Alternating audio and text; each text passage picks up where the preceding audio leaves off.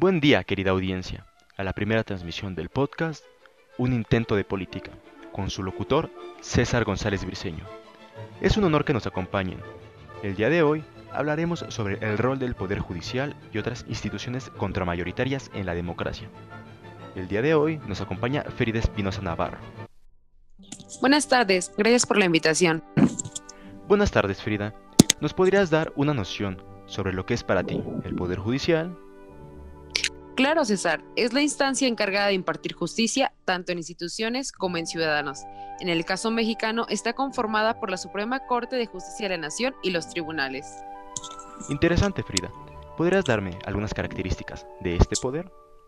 Por supuesto, la responsabilidad, y quiero hacer enfoque en la independencia y en la imparcialidad que son las garantías de las libertades de los ciudadanos y con esta una condición para la estabilidad de la comunidad. Es común que haya algún tipo de conflicto entre el Poder Judicial y los demás elementos de la nación. Claro, como en todos los países, hay conflictos internos dentro de los sistemas políticos que ayudan o dificultan a la formación de una democracia. Se puede acudir al Poder Judicial para hacer la justicia ante una fechoría, pero no todo es color de rosas. Existe la corrupción del Poder Judicial, que podría mover algo para evitar las sanciones en los altos cargos, y ni hablar de las leyes, que protegen a los antes mencionados y desprotegen a los grupos vulnerables. En algunos países se ha perdido la confianza a los partidos políticos por el grave problema de corrupción, lo cual ha llevado a ciertos ciudadanos a demandar a estos partidos en los tribunales de justicia. Ustedes se preguntarán, ¿cuál es el principal problema del Poder Judicial? Es irónico que una instancia que se dedique a combatir la corrupción esté dentro de la misma, de 10 denuncias sobre abuso infantil que llegan al tribunal, solo una de esas es efectiva y el agresor termina tras las rejas.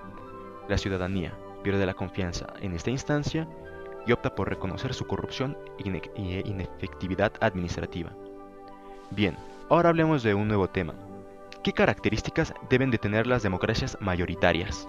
Algunas de las características son los gobiernos mayoritarios, tienen bicameralismo, bipartidismo, división política y social, sistema electoral mayoritario, Estado unitario y centralizado, entre otras. Y para concluir, Frida, ¿puedes hablarme del rol del Poder Judicial y otras instituciones contramayoritarias en la democracia? Desde la década de 1990, la estructura del Estado mexicano comenzó a experimentar la creación de órganos autónomos con rango constitucional, como lo son el Banco de México, la Comisión de los Derechos Humanos CNDH y el Instituto Nacional Electoral INE. Como pioneros para la creación de las instituciones autónomas con rango en las cuales se basa la división del poder político para evitar que un absolutismo caiga en el poder ejecutivo. Entonces, ¿cómo considera las instituciones contramayoritarias y el poder judicial dentro de la nación? El Poder Judicial, como encargado de impartir justicia, tiene un rol clave en el funcionamiento y cumplimiento satisfactorio de las leyes que emanan de otros poderes del Estado, como lo son el Ejecutivo y Legislativo. Y en el caso de las instituciones contramayoritarias, tienen la función de equilibrar el poder político. Muchas gracias por habernos acompañado en esta primera edición. Los esperamos en la siguiente y tengan un muy buen día. Hasta pronto.